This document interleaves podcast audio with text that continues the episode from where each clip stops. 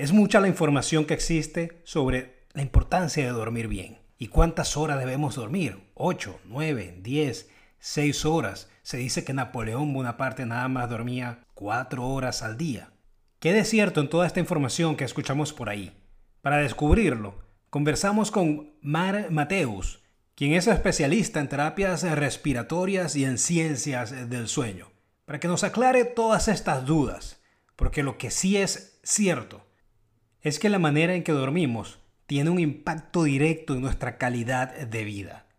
Y aprovecho para recordarles que todos estos episodios de podcast llegan a ti gracias al apoyo de Eneida Adrianza, quien es mi realtor de confianza en Houston y además es mi amiga, por eso puedo recomendarla con total confianza. Además, si hay algo importante a la hora de trabajar con un realtor, es la confianza.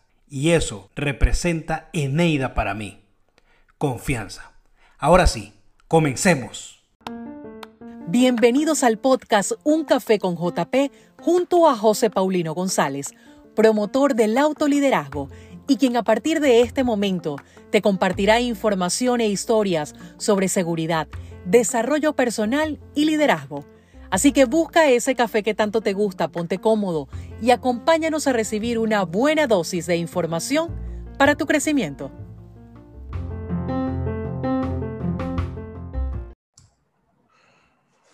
Bueno, y trasladamos esta nave hacia Antioquia, Antioquia, Colombia, para conversar con Mara Mateus, quien es eh, Health Coach y además es certificada en las ciencias del sueño. Un tema muy importante, Mark, que además yo creo que está, eh, que es poco valorado, no, le da, no, se le da la relevancia que tiene este tema del sueño. Y por eso, pues quise invitarte para que conversáramos un rato sobre ese tema, pero que quisiera comenzar más bien preguntándote dónde estás en este momento, en qué parte geográficamente estás ubicada. Bueno, hola José, muchísimas gracias por la invitación. De verdad, eh, eh, hablar de sueño me apasiona. Eh, me especialicé en él porque realmente es un tema que, que el que muchas personas no le ponemos cuidado y es un tema bien importante, ¿no? Es un, es un pilar muy importante en nuestra salud. En este momento estoy en Medellín, estoy en Antioquia, en Colombia. Eh, está haciendo una tarde deliciosa. Qué rico cuando estés por acá que nos podamos ver. Seguro que sí. Bueno, bienvenida. Además que Medellín es una ciudad que yo amo donde tengo parte de mi corazón porque tengo familia allá en Medellín, así que un placer conversar contigo. Y además mi esposa es paisa, así que Medellín siempre estará conmigo aquí. Yo, yo, digo que yo me traje, yo digo que yo me traje un pedacito de Medellín a vivir conmigo, porque mi esposa es paisa, pero, pero paisa, paisa. Así que eh, un pedacito de Medellín está acá conmigo. Bueno, bienvenida, eh, Mar. Yo siempre he pensado que efectivamente el sueño es uno de esos eh, pilares importantes de la salud, junto con la nutrición, junto con el entrenamiento, junto con la mente, pero también considero que es un tema al que se le da poca relevancia, del que no todo el mundo habla. De hecho, muchas personas, después de un especial que hicimos sobre nutrición y salud en enero, me dijeron, ¿por qué no hablaste del tema del dormir bien, del tema del sueño? Y yo la verdad, y debo confesarme, no tenía ese tema en mi radar. Y fue después de estas personas que me dijeron eh, que lo incluí, que decidí, no, no, no, definitivamente esto es un tema muy importante, hay que incluirlo. Y por eso, Mark, bueno, te contactamos y quisimos invitarte a que habláramos sobre eso. Pero comencemos entonces por allí. ¿Por qué este tema del sueño es tan importante? ¿Por qué es tan relevante? ¿Cuál es su relevancia en nuestra salud, en nuestra vida?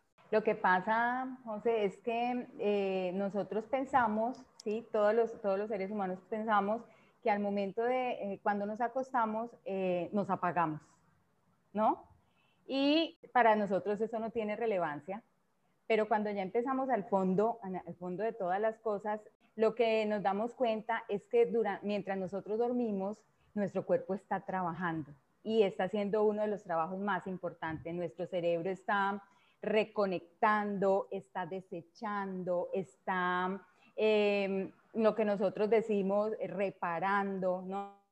Todas, todas las, todo lo que hizo cortocircuito en el día o mm, todo lo que usamos, eh, nuestras neuronas, todo nuestro trabajo, todas estas cosas, todas las hormonas, todo lo que nosotros eh, utilizamos en el día, por la noche lo que hacemos es recuperarlo. Por la noche nuestro cuerpo se recupera, por la noche nuestro cerebro se, se retroalimenta, se vuelve a, llenar de energía, vuelve a estar listo para, la, para el otro día, ¿no? Para prepararnos para el otro día. Entonces, mientras nosotros dormimos, tenemos una serie de, una serie de etapas y una serie de, mm, eh, tenemos una serie de, momentos en el sueño donde en un momento estamos más dormidos, en el otro momento no estamos tanto, y todas esas, eh, todas esas etapas tienen unos trabajos en nuestro organismo. Entonces esa es como la reparación que nosotros necesitamos para el otro día, la gasolina que necesitamos para el otro día volver a arrancar. Me gusta eso que dices eh, sobre, sobre la reparación porque mucha gente habla de tener un sueño reparador y de ahí viene esa frase. Ahora, Mar... Me preguntan, ay, pero un sueño reparador, claro, porque nosotros no tenemos en nuestra mente, no tenemos que nos estamos reparando mientras dormimos.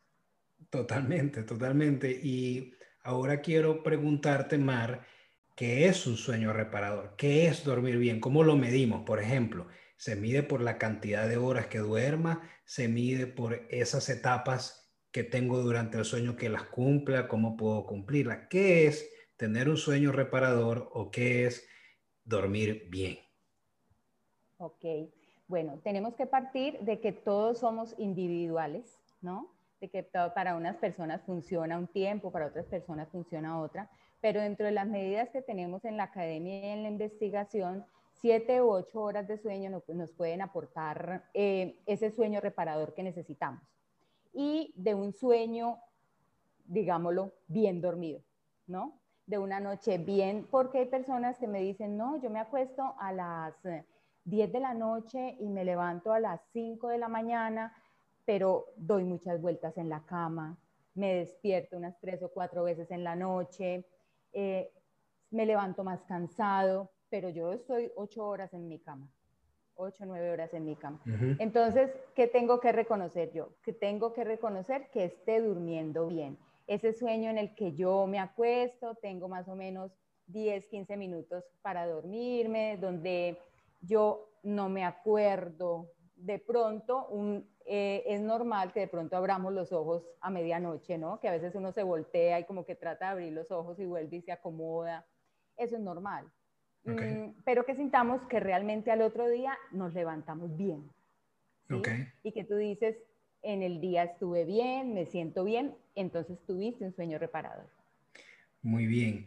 Mira, y tú mencionaste algo muy importante que es ese tema de la bioindividualidad y es que todos somos diferentes y esto lo menciono porque es algo que ha salido de manera recurrente en todos los episodios que hemos grabado con diferentes expertos y es que lo que funciona para uno no necesariamente tiene que funcionar para otro. Entonces, yo asumo que esas siete u ocho horas que tú mencionas pues pueden servir para unos, quizás para otras personas es menos, quizás para otras personas es más.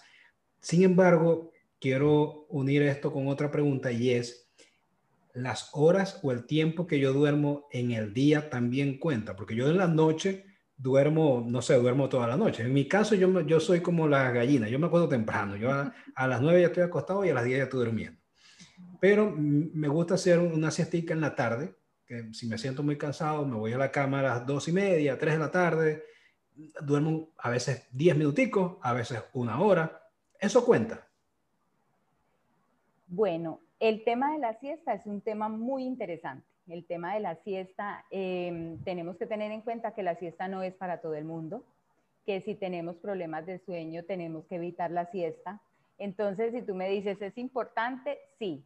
Si a ti no te afecta el dormir por la noche, si tú sientes que estás durmiendo bien, que tú no tienes problemas de sueño, esos 10 minutos te revitalizan, te dan energía, el resto de la tarde vas a estar despierto, vas a sentirte descansado, vas a sentirte bien. Eso es maravilloso y eso es em, casi que el objetivo de la siesta. Pero cuando yo duermo esa siesta porque realmente me faltó tiempo en la noche, porque siento que dormí mal o porque siento que estoy muy cansado y todo el día lo he pasado somnoliento, todo el día lo he pasado como que desenfocado, Entonces ahí es donde la siesta no es tan productiva. Qué interesante. Entonces la siesta no debería de utilizarse como para eh, compensar un mal dormir en la noche, sino más bien como para revitalizar el cuerpo por un descanso que tuve en el día. Qué interesante, nunca lo había visto desde ese punto de vista, pero tiene, tiene mucho sentido eso que dices.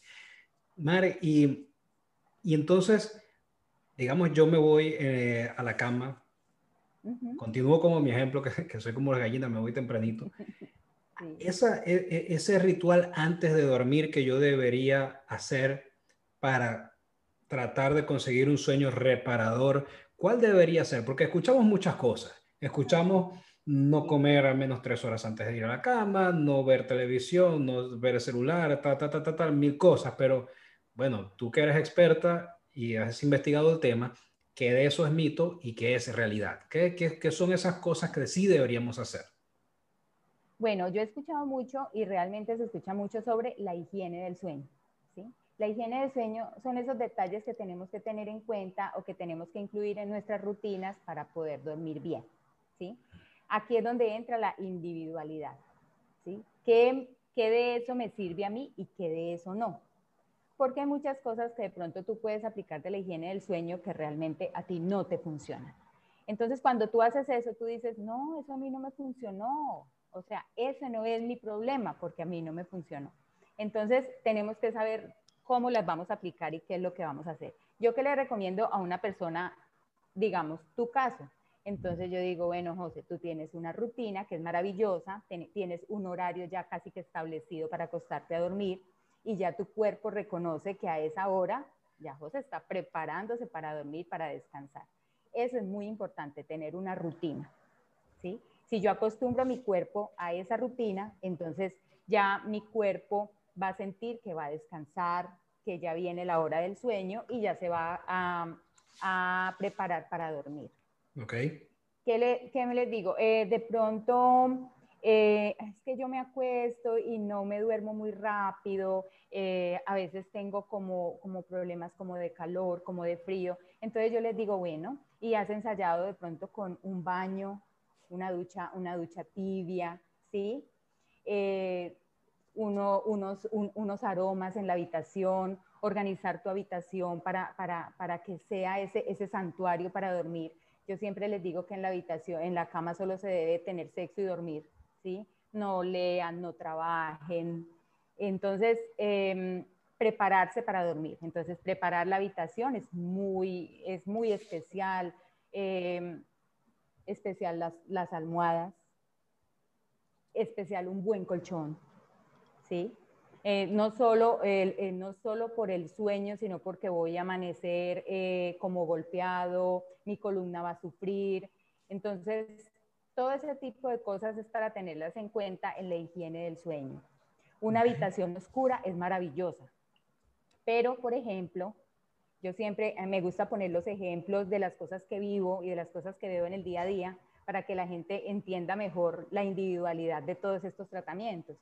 Eh, yo tengo una paciente que ella oscuras, la, la, habitación completamente oscuras, no concilia el sueño. Ella no puede dormir. Ella tiene que tener una lamparita pequeña, amarilla, en un rincón, y ella dice que eso la relaja, la duerme. Entonces mira que cada quien encuentra su rutina y su, y su forma de hacer las cosas para poder eh, volver esa, esa, habitación mucho más eh, amable para poder dormir bien. Mira, eso es eh, súper interesante, porque yo, tengo, yo recuerdo que tenía un, tengo un amigo que él me decía que él no podía tener ni siquiera la lucecita roja en aquel entonces del VHS, imagínate, del VHS, porque eso le molestaba, tenía que desenchufarlo, no podía tener absolutamente nada. Y creo que una vez me comentó que, que era, que, que, que, él había leído en algún lugar que mientras había, aunque sea esa mínima luz, el cerebro no se desconectaba y seguía trabajando mientras estaba dormido. ¿Es esto cierto? Es mejor, claro, en el caso de esta persona que tú mencionas, no puede dormir en una, en una habitación oscura, pero en términos generales, lo, lo ideal sería que no hubiera ningún tipo de luz. Claro, claro que sí, claro que sí, porque la luz, eh, la luz eh, me activa una parte del cerebro que me inhibe la melatonina, entonces que esta es la hormona del sueño. entonces no voy a poder dormir bien. Ok. Mm, eh, entonces es muy importante, es muy importante la, tener como, como esa, esa oscuridad. Eh, inclusive yo en mi habitación tengo eh, la luz cálida. En mi casa todas las luces están, son luces blancas y en mi habitación es una luz cálida para cuando yo llego al momento de dormir, ya esté preparada como mi habitación y mi cerebro empiece a sentir que va bajando la iluminación y que estoy llegando a, a dormir, ¿no? Que ya es de noche. Mira, yo, yo no, no tengo televisión en mi cuarto. Una de las razones para evitar la tentación de, de prender el televisor y poderme ver televisión antes de acostarme. Lo tengo en la sala. Si quiero ver televisión, voy a la sala. Pero a veces, pues, me pego desde el celular. Entonces digo, ah, ¿qué, qué, qué estoy haciendo? No me pego al televisor, pero me pego del celular, que, que hasta peor, yo creo. Eh, qué, qué, qué, opinas tú? ¿Cuál es tu opinión de esto, del celular antes de dormir, de tenerlo ahí? Eh, que, que, ahorita es casi imposible desconectarnos, pero ¿cuál es tu opinión en relación a eso? Todos los estudios nos hablan que nosotros no deberíamos ni ver televisión ni utilizar los celulares unas dos o tres horas antes de dormir. Entonces, imagínate en esta nueva rutina y en, esta nueva, en nuestra vida que ahora es tan acelerada y tan electrónica, decirle a una persona que se desconecte tres horas antes casi que es imposible, ¿sí? Hay muchas personas juiciosas que lo hacen, pero con un juicio y una fuerza de voluntad increíble y otras personas que no lo podemos hacer. Mira, yo que yo te digo es, hazlo paulatinamente, ¿sí? No trates de cortarlo de una vez. Em, por ejemplo, eh, los televisores y los celulares ahora tienen una luz azul ¿sí? Una luz diferente para, para la noche.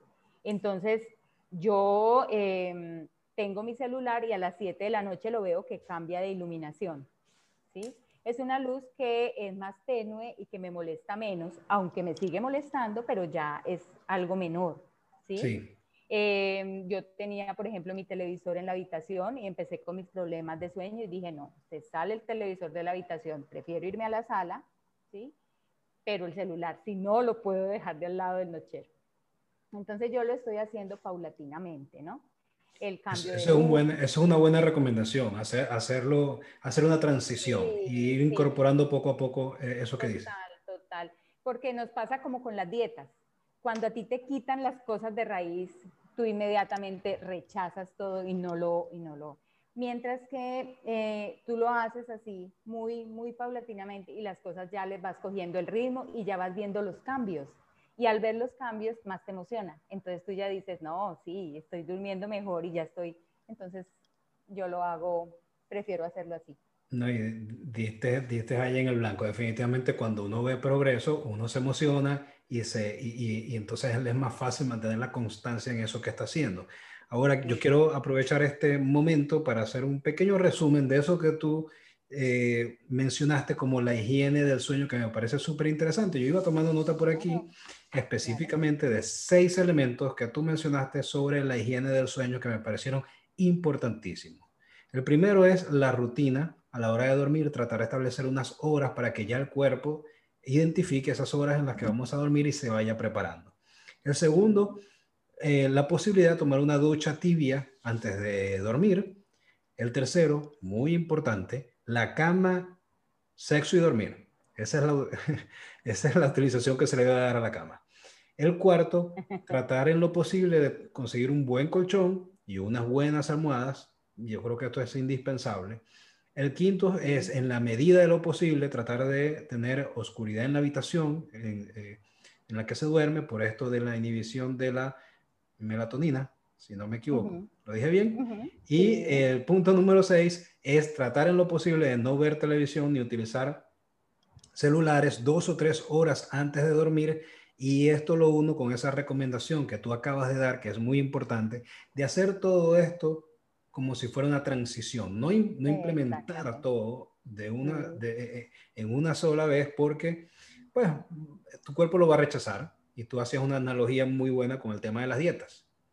Simplemente va a haber rechazo. Entonces, estos seis elementos son importantísimos, Omar. Y quiero saltar a otro tema, que es el tema del ronquido.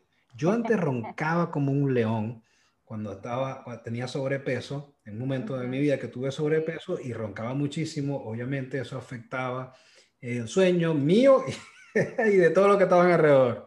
Así que eh, eso es un tema bien importante y sé que muchas personas tienen este tema. ¿Qué origina eh, eh, esos ronquidos? Porque hay unas personas que roncan tanto, otras que no. En mi caso era sobrepeso, bajé de peso y ya no ronqué más. Pero ¿qué, ¿cuáles son esos otros elementos que influyen en eso? Bueno, José, tú tocas un tema súper común, un tema que acaba matrimonios. Esto es un tema eh, difícil de manejar porque la persona que, que, lo está padeciendo no lo sabe, ¿no? Él no es el que lo está sufriendo realmente, aunque las consecuencias también las traiga él. Y me refiero a él porque eh, en los porcentajes de, de las personas que roncan, el hombre ronca más que la mujer. Pero eh, ahí tenemos una, el, todo el sistema óseo y toda la anatomía del hombre, que es la que se presta para que el hombre ronque. ¿sí? Entonces, la mayoría de los casos, yo tengo pacientes, que, eh, mujeres que roncan muchísimo, pero en la mayoría de los casos son los hombres los que roncan, pero por la anatomía, ¿no? De su, por, por su propia anatomía, la anatomía masculina. Que es muy importante tener en cuenta muchas cosas. El ronquido se puede dar por el sobrepeso, que era lo que, tú, que, era lo que te pasaba, ¿sí? Porque al acostarme, mi propio peso está prisionando las vías aéreas y se dificulta el aire salir. ¿no? Entonces tiene que hacer un esfuerzo y al hacer un esfuerzo hace un sonido. Entonces, eso, las personas que tienen cuello corto, ¿sí? que tienen una anatomía, una, una anatomía característica, también son propensas al ronquido. Y tenemos, una, tenemos un trastorno es una, eh, eh, muy importante que es la apnea del sueño. ¿sí?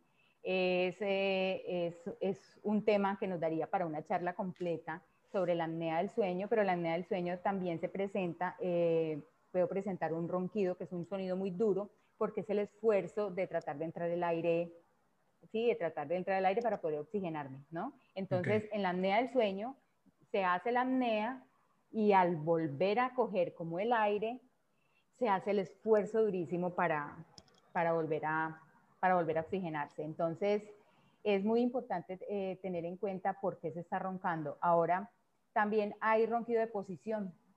Cuando mi esposo llega demasiado cansado, él se queda dormido boca arriba y empieza a roncar. En ese momento yo sé que él está completamente dormido, pero que está mal acomodado. Entonces, con el codo, ¿no? Las señoras volteamos con el codo y entonces para que se acomode y él inmediatamente deja de roncar, ¿no?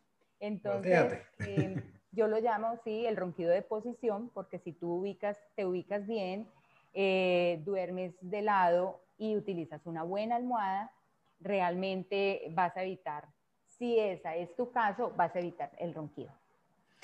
¿sí? Mar, sin embargo, yo tengo una pregunta, porque, eh, ok, cuando uno ya identifica que ronca, no porque uno mismo se da cuenta, pero porque la pareja o alguien eh, le haya dicho a uno que ronque, ¿por dónde comienzo si quiero saber por qué ronco? O sea, que, ¿dónde busco? ¿A qué médico debo ir? ¿O, qué debo hacer? ¿Cómo, cómo, cómo, ¿Cuál es el primer paso que debería dar para identificar por qué ronco? Claro.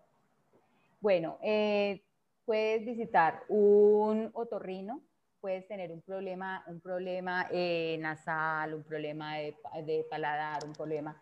Puedes eh, visitar un odontólogo, puedes tener un problema de oclusión, ¿sí? O puedes visitar un especialista de sueño y donde te va, te va a mirar el por qué viene ese problema y qué es lo que lo está ocasionando.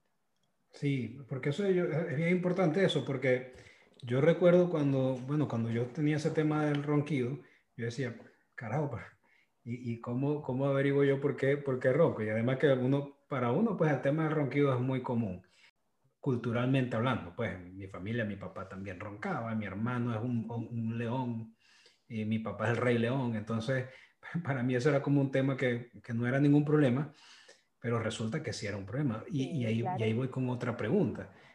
¿Qué, ¿Qué, tan grande puede ser el impacto de esto? Porque el, el, el ruido es como el síntoma pero más allá del, del ruido que, que, se hace con ronquido, ¿cuál es, ¿cuál es el impacto que puede tener en mi salud? Claro.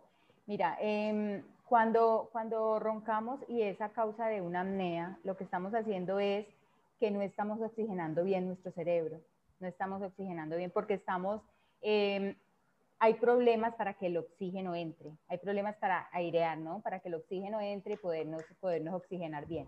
Entonces mira que nos trae muchas dificultades.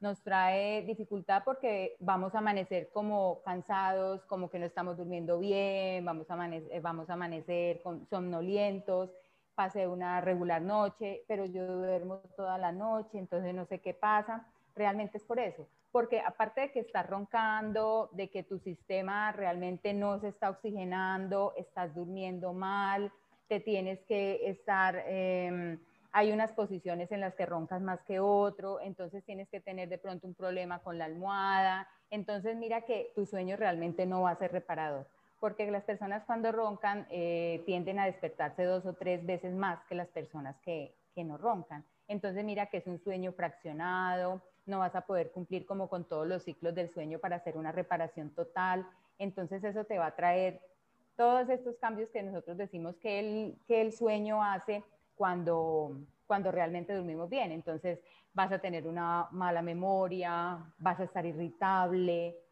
problemas con tu, con tu desempeño, eh, vas a estar todo el día como con ganas de dormir. Entonces mira que trae muchísimas cosas y la oxigenación del cerebro pues que es vital.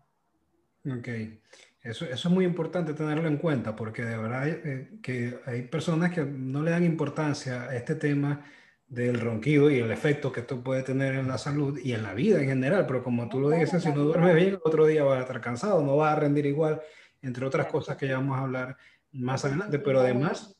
sí, es un signo muy importante para, ese es un signo muy importante para que consulten, ¿no? Sí, sí, no, totalmente. Y además, hoy en día tenemos a nuestra disposición la tecnología. Yo, sé que hay algunos relojes con los que podemos medir la calidad del sueño, ver todas esas, esas etapas que tú mencionas del sueño cuando tenemos un sueño profundo. Y todo eso ya tenemos, ya tenemos manera de, de medirlo en nuestra casa sin, sin, necesidad de tener unos equipos especializados. Entonces, bueno, ¿por qué no hacerlo? ¿Hay alguna relación entre la alimentación y el buen dormir? La manera en cómo me alimento, cómo como, las horas, ¿eso puede tener algún efecto a la hora de dormir? Claro que sí, es súper importante. Dentro de las, dentro de esas rutinas de, higiene del sueño, siempre, siempre está el comer algo suave de noche, ¿no? Algo que no nos caiga pesado, algo que sea mm, fácil de digerir, ¿sí? Eh, unas dos horas antes, porque cuando nosotros comemos algo muy pesado, ¿sí? Nosotros eh, realmente lo que hacemos es que cuando nos acostamos Em, no vamos a tener una digestión completa, vamos a dar un podemos representar unas náuseas, em, el malestar estomacal en sí no nos va a dejar dormir bien. Entonces, todo ese tipo de cosas lo que nos hace es no tener ese sueño reparador. Entonces, yo siempre les digo a las personas, mire, eh, unas dos o tres horas antes come algo liviano. Bueno, que esta noche fui a comer, es que a veces salgo a comer. Bueno, ya son cosas, ¿no? Que no son de todos los, no es de todos los días, pero dentro de tu rutina en la casa, cuando estás en la casa, trata de comer algo liviano. Y ay, es que a mí me da mucha ansiedad, yo necesito comer algo antes de irme a acostar. Entonces yo les digo, mire, tómense en un té, ¿sí? Tómense en algo suave, eh, puede comerse unas galletitas de soda, o sea, algo, algo que no sea muy pesado, pero, pero que no se acueste tampoco con la ansiedad de que, porque te aseguro que en una o dos horas te vas a levantar a comer algo o vas a pasar una muy mala noche pensando que tienes hambre. Entonces, la ansiedad de comer con un tecito, con una, antes de acostarse y unas dos o tres horas antes la cena para poder mm, que no suframos de todas estas cosas y, y podamos dormir bien. Definitivamente no una bandeja paisa, ni una arepa con chicharrón, ni nada de eso. antes, al menos no antes de dormir, al mediodía, pero antes de dormir. No. Antes de dormir, sí, sí, sí. Mare, ¿y el traguito? Vino, whisky, cómo afecta el traguito en el sueño. Mira que... Estamos aquí ya entrando en temas profundos. Vamos a, sí, ya, ya, eh, eh, estos, estos, temas son delicados. Mira, em, tenemos el concepto, eh, tenemos el concepto errado que, que, si nos tomamos unos traguitos dormimos perfecto, dormimos delicioso. Y resulta Ese es el mito, eso, yo he escuchado mucho eso. No, tómate un vasito de whisky, una copa de vino antes de dormir. Claro, y te acuestas y duermes. Resulta que eh, nuestro organismo está recibiendo una toxina, está recibiendo el alcohol y no va a trabajar lo mismo en repararse mientras nosotros estamos durmiendo. Ese es un falso sueño reparador, ¿no?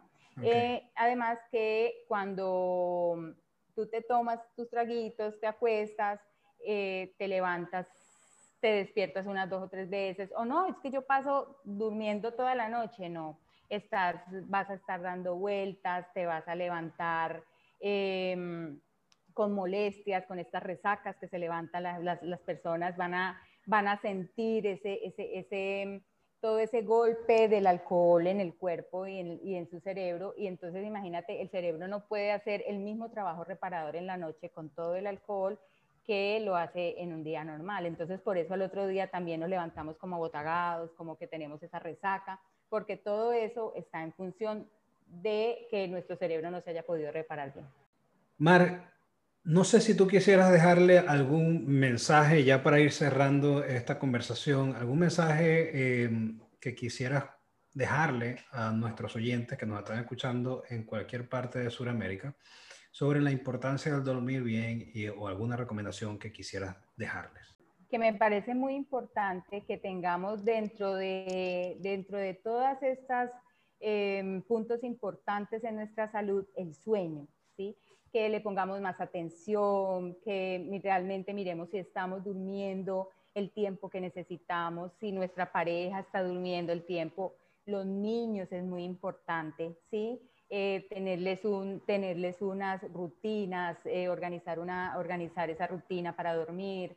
Mm, entonces, eh, yo les digo, es muy importante cuidar el sueño, es muy importante tener un sueño reparador, no subestimemos el sueño, ¿sí? Eh, tenemos que, así como el carro se repara, así como todo hay que repararlo, el cuerpo también necesita reparación y una o dos horas no lo repara. Entonces, ¿qué les, eh, qué les dejo como de, como de ese mensaje? Como que si tengo un buen día, voy a tener una buena noche. Entonces, a mí me preguntan, ¿desde qué hora me tengo que preparar para dormir bien? Y yo les digo, desde la hora que te levantas Importantísimo ese mensaje. Me gusta mucho. Entonces, entonces, no, yo los invito a tener unos muy buenos días para que tengan una muy buena noche.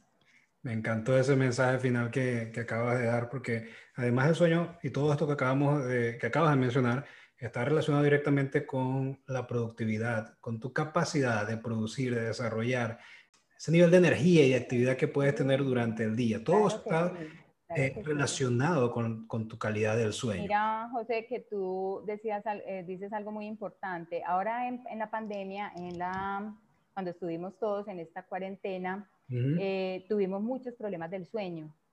Y trabajé con varias empresas que me contrataron para hacer estudios del sueño y para, trabajarle, para trabajar con los ejecutivos porque no sentían que estaban rindiendo lo mismo que qué era lo que pasaba, si estaban en la casa, si estaban... Entonces mira que con todos eh, los que tuve consultas, aún inclusive todavía estamos en ese tratamiento, eh, tuvieron unos problemas de sueño, em, trabajaban en la cama, eh, aunque trabajaban en la casa, estaban, tenían desordenado todo su problema de sueño y eso les traía, ¿no? Eh, todos esos problemas de rendimiento, a los niños de rendimiento académico. Entonces, mira que todo es una cadena, que eso es lo que tenemos nosotros que cuidar realmente. No, buenísimo. Es que yo, yo no tengo duda que hay una relación directa entre el desempeño y la productividad y esa calidad de sueño, ese sueño reparador del que estamos hablando hoy. Y, yo, yo, le digo a las personas también, mira, de nada vale si tú tienes una buena alimentación, si tú te entrenas bien, pero no tienes un buen sueño. No, de, de nada vale. están conectadas. Es, es una cosa que tienen que estar, tienen que estar las tres unidas para que puedas ver resultados, para que puedas tener más y mejores resultados en tu vida, tienes que incorporar estos pilares y tienes que asegurarte de que eh, estén allí, presentes. Yo, yo te cuento, Mar, que un, un, tiempo yo tuve un problema de, un tema, un problema, un tema de depresión y una de las cosas en, de las que la depresión me afectó fue mi sueño. Yo recuerdo que yo, yo me despertaba a las 4 de la mañana y no podía volver a dormir. No, no había manera de que yo me durmiera. Eh, y obviamente en todo el día yo no rendía. Mi, mi rendimiento era bajísimo porque me sentía cansado, me sentía con sueño no dormía bien. Claro, yo estaba ya en un, proceso de terapia y me estaba atendiendo y pude salir de esa situación, pero el, no dormir bien me estaba afectando muchísimo mi productividad. Por eso yo digo con tanta vehemencia que este tema de dormir bien y del sueño es muy, muy importante y que está directamente relacionado con la productividad y con el desempeño, porque hay estudios científicos, investigaciones que lo demuestran y yo también lo he vivido en carne propia. Claro, directamente relacionado con la salud física y la salud mental. Totalmente. Mari, y una pregunta que yo le hago a todos mis invitados. ¿Mar toma café? Sí. Buenísimo, bueno, bienvenida. Yo a mí, yo lo único que le digo a la gente cuando estoy en estos temas de dormir bien, de alimentación, no me elimines al café. No, no he sido capaz realmente, lo tomo descafeinado, solo lo tomo en horas de la mañana, pero no he podido eliminarlo mi café y más en mi país es, no, sería, sería imperdonable. eso lo has dicho muy bien, sería imperdonable no tomarse al menos un buen café en Colombia. Eso sí, no a la hora de dormir. No a la hora de dormir y no en exceso, que es otra cosa que yo le digo a todo Todo en exceso es malo, ¿sí o no? Así que, lo importante es que no sea en exceso. Mar, quiero darte las gracias por habernos acompañado y compartir toda esta información. Además que recientemente tuvimos otra Mar invitada al programa, pero ella nos habló del tema de, nutrición y de ejercicio físico. Y entonces cuando, de hecho, cuando en mi equipo vieron Mar, pero seguro, Mar, ya Mar la tuvimos, no, es, Mar Mateus. Y quiero preguntarte dónde te pueden ubicar las personas que nos están escuchando en caso de que necesiten tu ayuda, tu apoyo para este tema de dormir. Claro que sí, me pueden visitar en, Instagram como Mar Mateus Coach o en mi página web www.marmateushealthcoach.com. Muy bien, yo estuve viendo tu cuenta de Instagram, Instagram y siempre estás compartiendo información, así que yo invito a todos a seguir a Mar en su cuenta de Instagram, donde la pueden conseguir como Mar Mateus Coach. Muchísimas gracias, Mar, y los dejo a todos con el mensaje que siempre comparto y es que la competencia es contigo mismo, asegúrate de vencer. Cuídense mucho y nos vemos o nos escuchamos en el próximo episodio de este podcast, Un Café con JP. Muchas gracias, Mar. Hasta aquí esta entrega.